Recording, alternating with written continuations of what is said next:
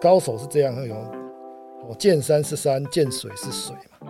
那有的人看到最后就说，见山不是山，见水不是水，到最后都是见山亦是山，见水亦是水。其实就是说，他的东西不见得适合我用。欢迎来到艾克斯的财经世界，我会邀请来宾一起探讨股票和房地产。那过年的期间也会天天日更，那陪你一起过年。那今天我们邀请到的来宾是鼓狼球队的第六人，那请鼓狼团队的第六人跟我们来，呃，跟观众打声招呼。哎，大家好，各位听众，大家好，我是鼓狼球队的第六人哈。很高兴今天来参加那个艾克斯的财经世界哦，这样一个优质的节目哈。那也顺便来帮我们鼓狼球队打打广告了。然后我们有 IG、Facebook 相关的一些社群哦，也请大家多多支持。那很高兴今天来这边跟大家见面。诶，那你们鼓狼球队是目是怎么当初怎么组成的？哦，基本上我们有四个成员呐。那个时候，那 leader 就是制服组。那制服组是我的球友，那以前我们在球场上面打球闲聊，然后认识的，那就一直到这边也算是孽缘呐。然后另外有一个是学弟，那个大概那个就叫做冷板凳，个性比较木讷，你看那个昵称就知道了。好，那另外还有一个妹妹在帮我们在做行政的工作，这样子。所以当初的组合是四位。哦我因为是后面来救火的，所以我就叫第六人，从板凳出发嘛。对啊，因为当初他们有一些我引荐的人没有做成功，然后临时又没人的情况下，我就来支援，然后就一路到现在这样子。那你们主要擅长的市场会是在哪边？其实我们擅长的市场，我们当然是聚焦于美股为主了。哦，当然我们你说我们美股的投资有多久？其实也还好，但是大概就是我认为就是这十十来年几十年内左右的一个时间呐。哦，啊，但是我们主要就是发现说，其实美股交易它蛮就能够交易的东西其实很广泛。其实台湾有很多产业，我们想买这种很夯的股票，像以前我刚刚提到的那个植物肉的部分，台湾其实很少厂商在做的。大家只是想到有说啊，那些假菜哦，那个那种感觉，很像素食。对对对，吃起来你会觉得啊，那叉叉那种。可是我们在在美国，你就会有这些相关的公司跟企业。那我们他们也比较上游嘛，比较熟耳熟能详，像苹果供应链嘛，也像今年的 AI 也是这样的一个概念在这里头。哦，就我们买什么台湾的 AI 股票，那你为什么不去买他们最上游的老大 NVDA、AMD？同样的道理就是在这里头。对，那这样美股，你觉得投资美股还有什么样的优势？投资美股，其实我们像台湾近年有很多很风行那个 ETF 投资法嘛。那我们其实把台湾最大型的像零零五零这样的一个投资的一个标的，你去跟 S M P 五百的 ETF 去做比较，其实那个投报率其实很逊他们很多。就以过去十年去统计，大概听说，呃，我记得上次看的时候，大概可以差到，应该可以差个一点五倍左右哈。那因为美股以来，你看它这种上上游的公司，它的好处，它一定是毛利特别高，然后它的那种。爆发力也特别强。以以台湾来讲，台积电享有的一些相关的评比、本益比，它本来就比下游这些半导体来的好很多。所以来讲的话，我们去与其在那边追人家那种供应链啊、毛三道四的这种小公司，那为什么我们不直接去买美国上游最纯正的这些大型公司？对。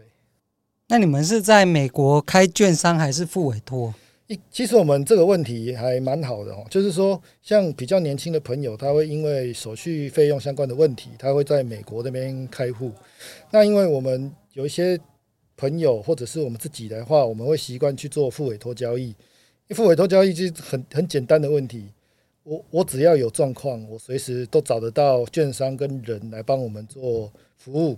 哦，那另外我们在其实，在那种所谓的，如果说我们短期内资金要常常进进出出的话，它这个部分的费用会比较低。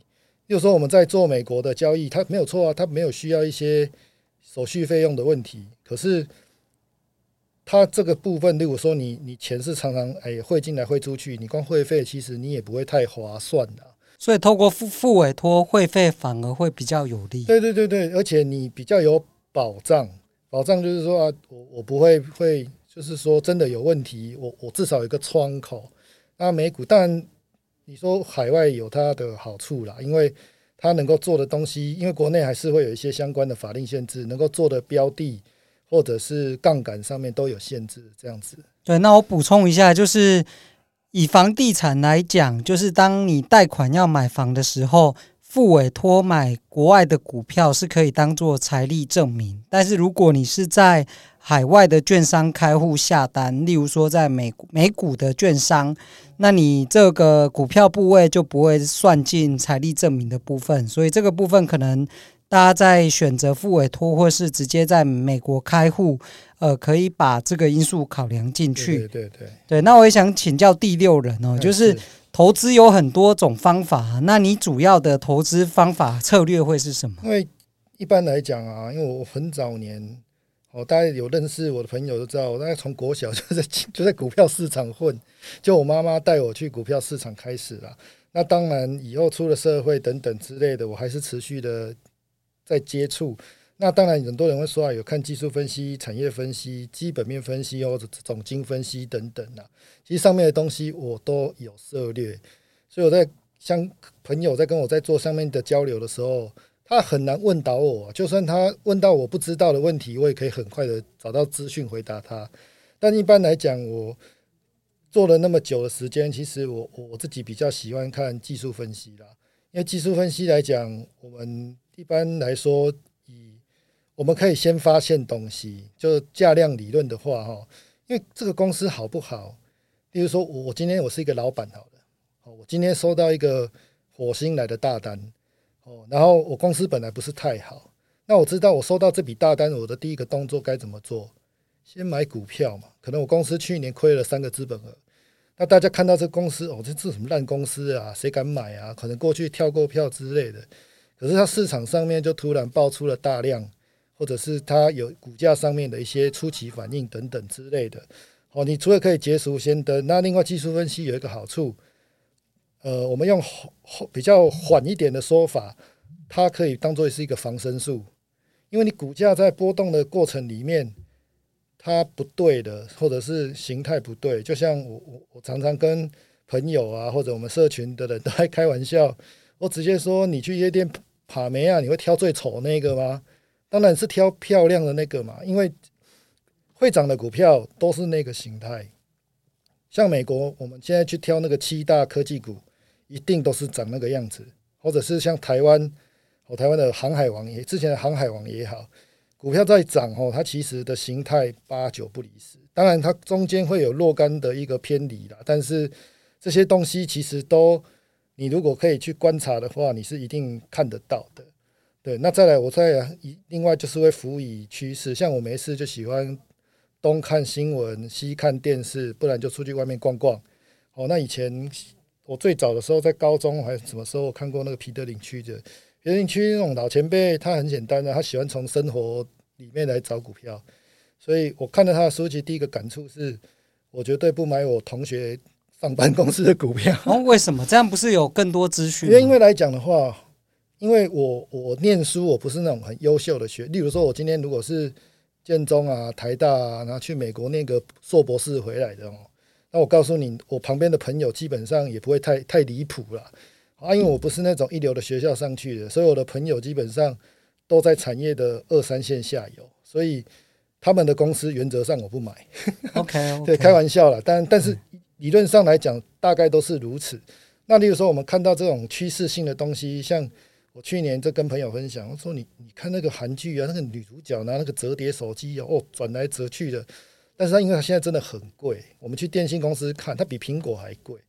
但是因为我前阵子刚好看到大陆的报道，就是十几家公司都在做，那那个我认为也许未来一两年它一定会量化，也就是说以后不管你的手机跟我的手机，除了那个该死的那个平面以外，其实你以后你拿折叠会变成，那，你跟人家与众不同。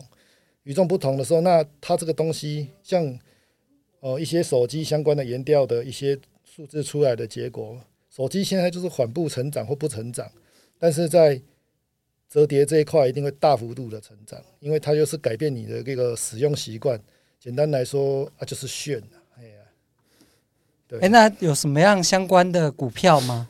相关股票，其实你在如果你在美国外的话，你一定就是买三星嘛，或者是从美股去挑一些，或者是做一些陆港股付委托去挑大陆的一些折叠股票。那这个的话，其实我会比较倾向去挑台湾的供应链，因为台湾的供应链在这一块的股票上面，它很过去几年它就是做那个 notebook 那个轴承那个东西而已。那这个时候，你现在如果开始转到这边来的时候，啊，这些厂商以前我们现在这种手机。它突然间切入了手机这一块，那它势必会有很强大的爆发力在这里头，因因为以前没有嘛，现在突然间大幅度的增加，像我们以前在做那个轴承，不就是什么新日新啊，或者是一些相关一五类的一些做一些工具的工具机相关的公司，他们都有这些技术，对，那你去找，其实大概都还不错，而且今年。我看到去年一档股票什么兆利哦，那个在大陆做轴承的，大概在台湾这边上市，涨了大概五到五到六，哎，应该有五倍还十倍左右的吧？那其实爆发力还蛮强的哦，因为像这样这些公司，它的它的那个股本应该股本小，所以很好操作。对对对。好，那就你过去的投资经验，你觉得在哪一段时期是你进步最快，或者说那个经验对你？现在的投资是最有帮助的。其实进步最快的时候，其实因为我有我刚入行没多久就遇到金融海啸。那金融海啸那个时候，因为你还懵懵懂懂的，你只知道惨，很惨，大家都非常的惨啊。所以那个时间点上面，你会觉得说，哎，好像做什么事情都不太对哦。然后，但是那个时候，其实你还是要不断的去，我还是每天还是不断的在做一些，包括到现在的，我每天都还在做功课。就是很多东西就是累累积累积之类的，哦，那就是把自己在看盘跟投资的操作哦，再做得更细致化、更完整一点。哦，不过我主要的投资雏形跟那个一个概念性的形成，大概是在二零一六年前后。哦，因为有些时候是属于你，因为你周期性操作的问题，有些时候你看对你赚不到钱啊，因为你操作的太短等等。哦，那大概后面还是持续修正，一直大概到二零一九二零年这附近才比较完整。哦，因为我我们可能算蛮贴着盘在看的人，所以我们操作就像你到了赌场，你你到了酒店，你会不心慌嘛？一定都会手心痒痒，手痒痒。但是我们就是部分，就是你必须要把整个心态上面给调整，然后技术上面给调整，然后再去做。有效的去做执行对的事情。诶，那你每天都做哪些功课？我每天像来讲的话，像美股，我一定会是看那个前前几大这些公司的涨跌幅。好，例如说，诶，今天其实因为美股的股票真的太多了，所以我会去看哪边出量。那第二个，什么板块在涨，这个都其实都会影响。那接着我就会去看原物料报价，其实是这两年我加进来的。其实原物料报价。它可以看到很多很多东西的开始哦，包括说，诶，最近什么什么工业原料在涨，那他一定反映到背后它有什么原因。诶，就像我最近跟我朋友在打屁，我就说你看到铁矿砂那些东西在动，搞不好俄乌战争要打完了，因为一结束乌克兰一定是大量的重建，重建的需求。对对对，这些东西其实都可以跟现在的一些市况啊连接等等。哦，像天气比较敏感，就农产品嘛，这些。那再来大概就是说，因为我在台湾 一定会看台股，台股很简单的，我一定是把以前比较比较没那么懒的时候，我会把当天大概所有股票真的把它看完了。所有，所有。但是因为我们有一些软体的话，我可以每天就啪啪啪啪手指一直按。但是我们现在在看，我大概就是看个涨幅。涨幅可能前两百大的股票了，好，然后接着跌幅前两百大我也看一下，然后接着看起来线还不错的就把它挑出来，挑出来以后再去看它的筹码面变化。啊，如果说是因为现在台股短线交易太过横行，所以我会再把短线交易的东西再分门别类给分开，这样子你在看股票的那个逻辑跟它的分类以后，其实一天挑一挑不会看的太多了，这样。在操作上面也比较清晰，不会太过于辛苦之类的。哎，那你有推荐的书籍吗？推荐书籍，其实我我早年来看哦，我其实跟像我之前看那个自由人，他 很有感触啦。其实我们我看他有什么感触？感触就是说，因为他都是一直输啊，因为我们这个行业骗不了人啊，进来也都是一直输。那输以后，你就会去买一些各样的书籍啊。诶，我曾经买一套那个技术分析，绩效那个好像十来本哦，那个我我过年前买，然后一个过年都在 K，你知道吗？那看完有什么帮助吗？看了那么多书，其实一定会有，但是因为早年这个这种东西，其实哦就可以讲一下，就是说以前我们都是觉得说，呃，高手是这样那种，哦，见山是山，见水是水嘛。那有的人看到最后就是说，见山不是山，见水不是水，到最后就是见山亦是山，见水亦是水。其实就是说，他的东西不见得适合我用，为什么？就是说。说今天他他的东西，诶，他这个东西可能，诶，我的操作触发是在九点到九点二十分，好，然后怎样怎样找寻一些。可是这段时间，有的人他是上班族啊，他进公司要开早会啊，有的他是卡车司机，他在路上啊，他并没有办法完全适用在任何人的身上，这是一种。那另外就是说，我们在操作的时候，那个杠杆倍数或者是相关的资金配比上面。它也会不一样，所以像我，我常常去听那个，有些时候我去参加一些财经讲座啊，那很多人跟我去的朋友都跟我说：“你都在困，你都在睡觉。”其实不是，其实我从头到尾是闭着眼睛在听他在讲什么。但是他一个讲座里面，哦，我不能说我是高手，但是至少我我已经有一定的资历的，就是不是幼幼班的啦。所以我大概听两个小时，我其实只是想听。那个关键的五分钟，它的美感在哪里？其他对我来讲，我觉得也许那些是我经历过的故事，或者是我已经知道的事情。我只想知道说，那个五分钟，也许就是他在讲他最关键的地方。所以说这些东西，那那我后来的话，就是听看他他那样子。其实我早年买一个什么南山老师哦，那个对我技术分析的启蒙有一定的。有一定的影响。那到后面的话，其实像自由人大推的那一本叫做那个什么呃《金融怪杰》啦，《金融怪杰》那本书，其实我我觉得还蛮不错的哈。就是说他是跟全球顶尖高手的一个访谈，那就是他在聊说他的心态啊。像像也有我常常家里面有大概一两百本这种金融书籍啊，那其实也都是常常被人家借走，然后四散的。那很多人问我说：“哎、你干嘛都去不靠我好哪一本？”最管用，我都跟他说最右边那本，他说那个是佛经呢。我说其实投资哈，技术大家我我认为是市场上面各各各派别各流派一定都有他厉害，那也会赚钱，我都鼓励，我都相信。但是最后是你要怎么去执行它的时候，那这个东西其实就是心理因素。像我以前教我技术分析那个超级强。我到现在都还跟他联络，刚好又是邻居，但是他心理素质极差，停损也不停损，停利也不停利，可能股票一百块买涨到一千块，然后最后卖在一百二。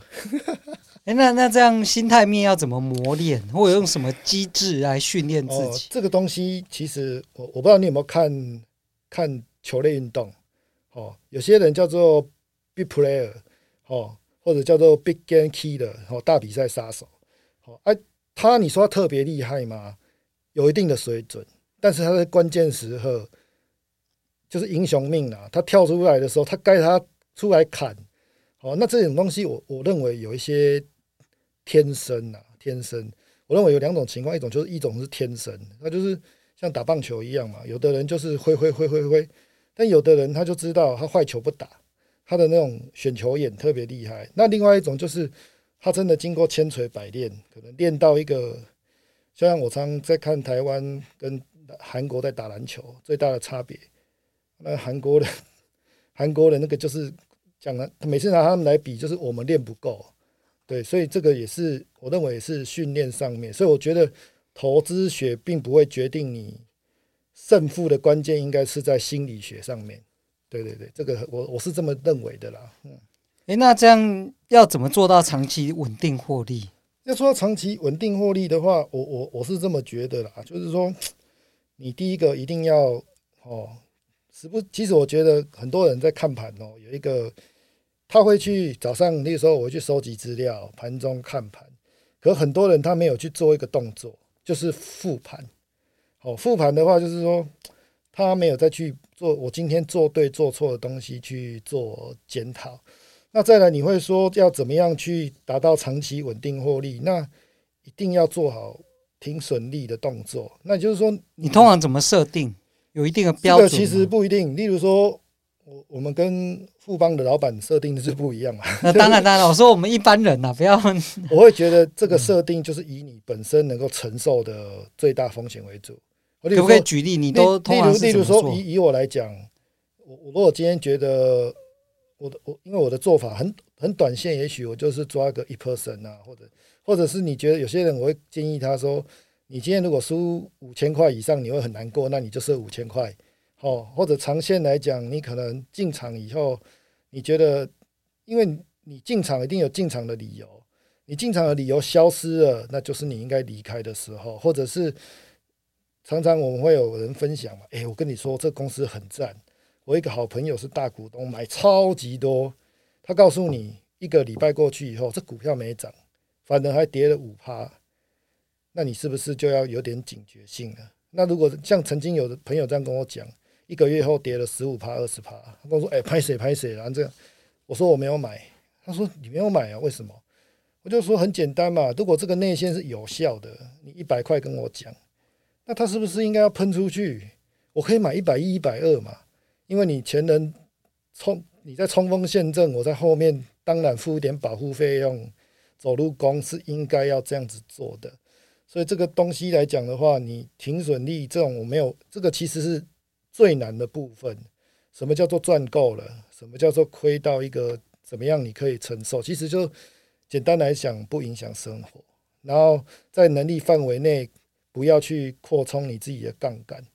对对对。哎，那你刚刚有提到复盘啊？那你实际上你会怎么做？复盘的话，就是说，就是今天的交易我会去看一次，就是说。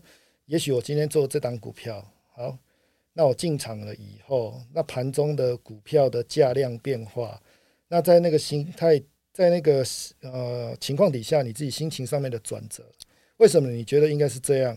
为什么你那个时间点没有出，或者那个时间点你去选择去做加码？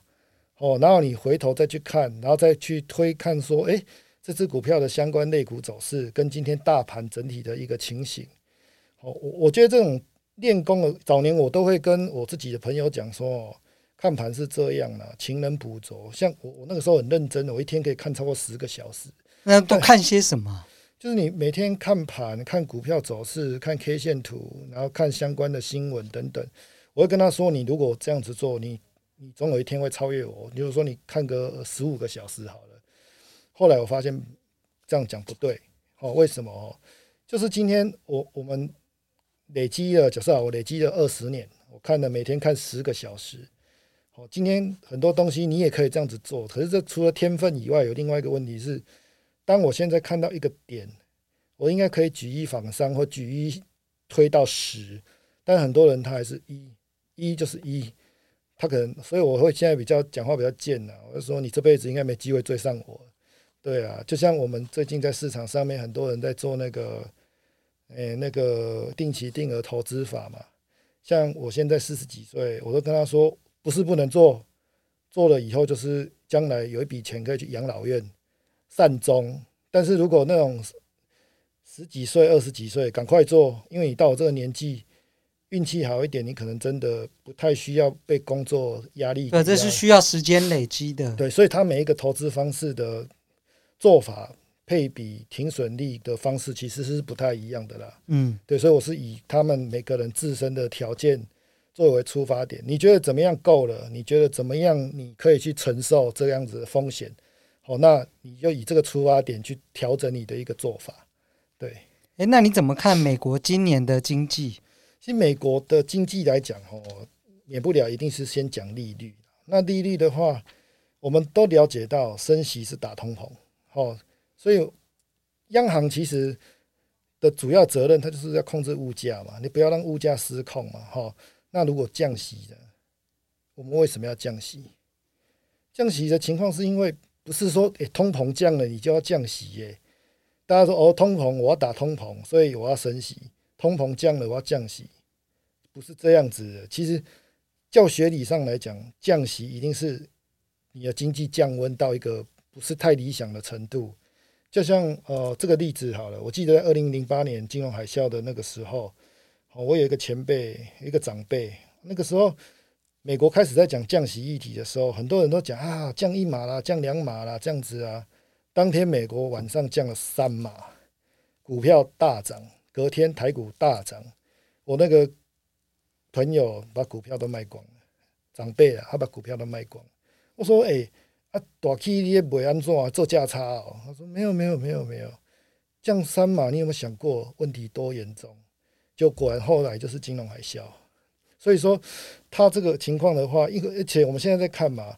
像联准会前阵子提到降三码的问题，降三码的话，以现在的利率，那就是会掉到四点五、四点七五这个部分。啊，它是跟十年期公债做那个互动的，就是那个它的数据其实就是有定锚的效果。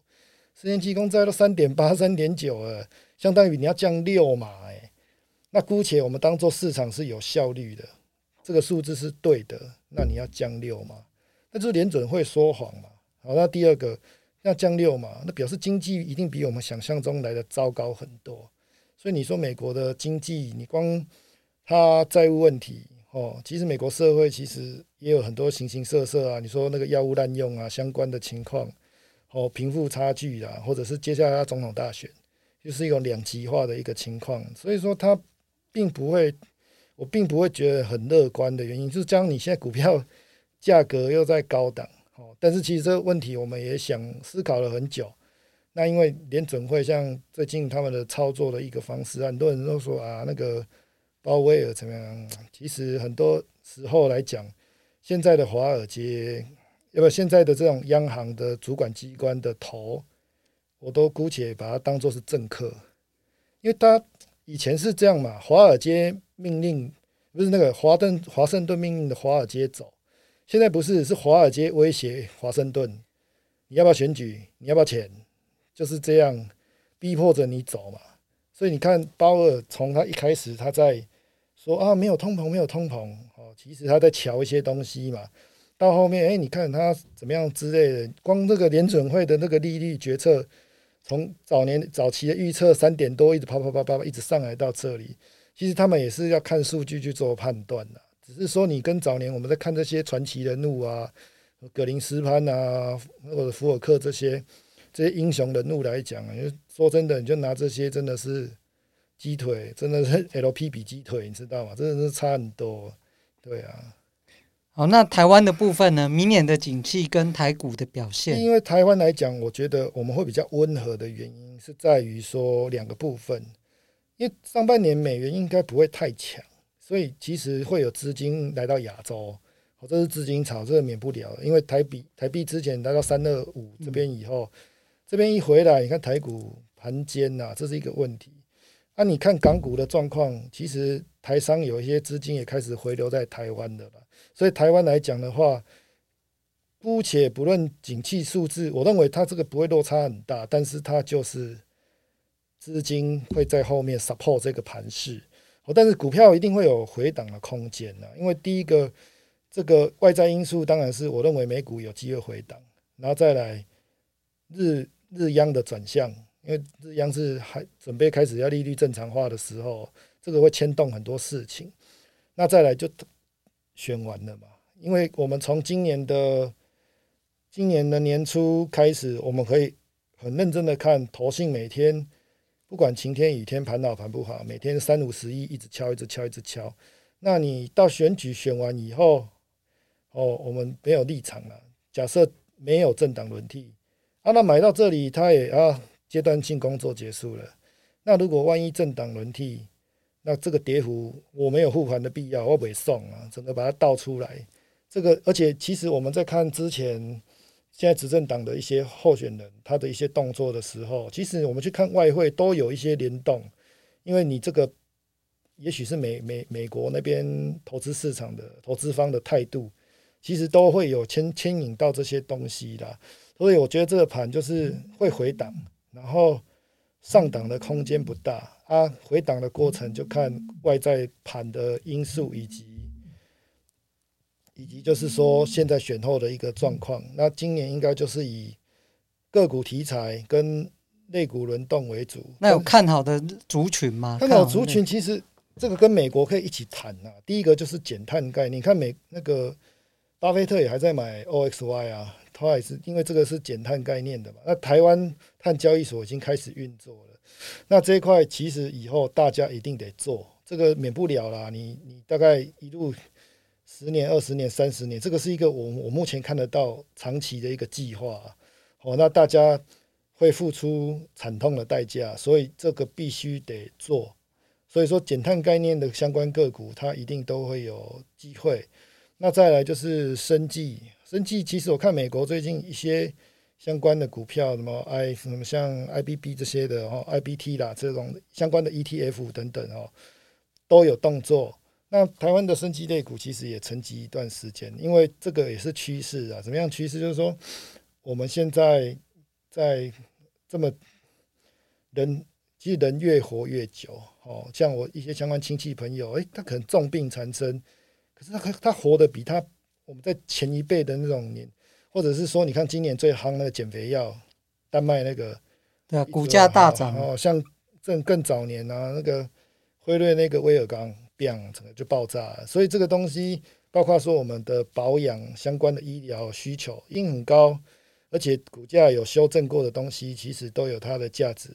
那最后就是其实是加密货币哦，加密货币这一块，其实我会鼓励大家去买一些哦，也许就是直接去参与加密货币。一定要去做是比特币吗？还是你对大概比特币这些酌量去做布局的动作？呃为什么？为什么？我，其实哦，我们用一个比较阴谋论的角度的哈，就是说，加密货币它现在就是要去中心化，但是这个东西它的缺点就是在，例如说，今天我绑了你的小朋友，我绑了你的女朋友，然后我跟你要钱，那现在的犯罪你会比特币给我，你没有办法追踪嘛？对啊，对，但但是这个东西。以后我跟你说，一定是这些主管机关他会出来当庄啊，出来当庄以后，但他当然他就会没有这些所谓的问题在这里面。哦，你说洗钱啊，或者是犯罪的问题，但他们出来的时候，去对我们投资者普罗大众，还有立这庄外边惊啊，就是有一个所谓的基准嘛，庄家在这里头。那再来，你比特币这个东西，它一旦开始有人出来承担做这个所谓的。主管机关的机构以后，你想以美国现在的债务压力，全世界这种大大小小的问题，我们需不需要再一个泡沫？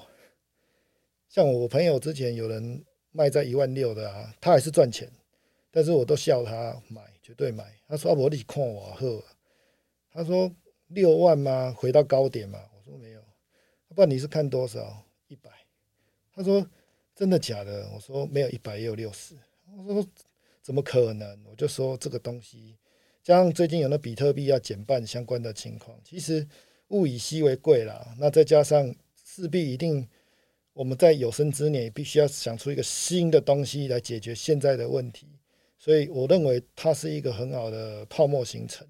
那当然也有很多朋友在跟我讲 AI 啦，哈，那 AI AI 有两个，我我认为主要的问题是因为它真的涨太多了，因为本益比。你你大概两百倍、三百倍的一堆，那再来，因为我我们有认识这种相关的哦，其实它就是，我是觉得就是高速运算嘛，或以，但是像我们现在你手上的电脑，或者我在家里在那边追剧的，你需要用到 AI、AI PC、AI NB 吗？应该不需要吧？对啊，因为这个东西就文书操作。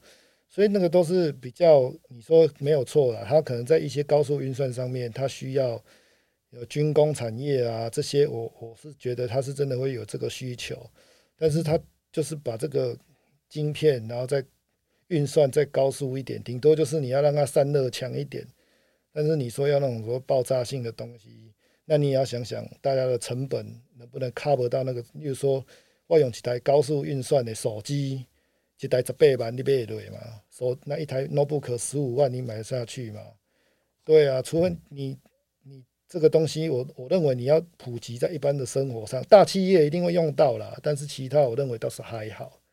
对对对，好，那谢谢古狼球队第六人今天带来非常实务而且实战的分享。那如果你觉得今天的内容对你有帮助，请点击撰写评论，再给我们五颗星的好评。那如果有相关问题，也欢迎留言，我会在未来的节目中回复你。那我们今天就到这边喽，谢谢古狼，谢谢谢谢大家，拜拜。拜拜。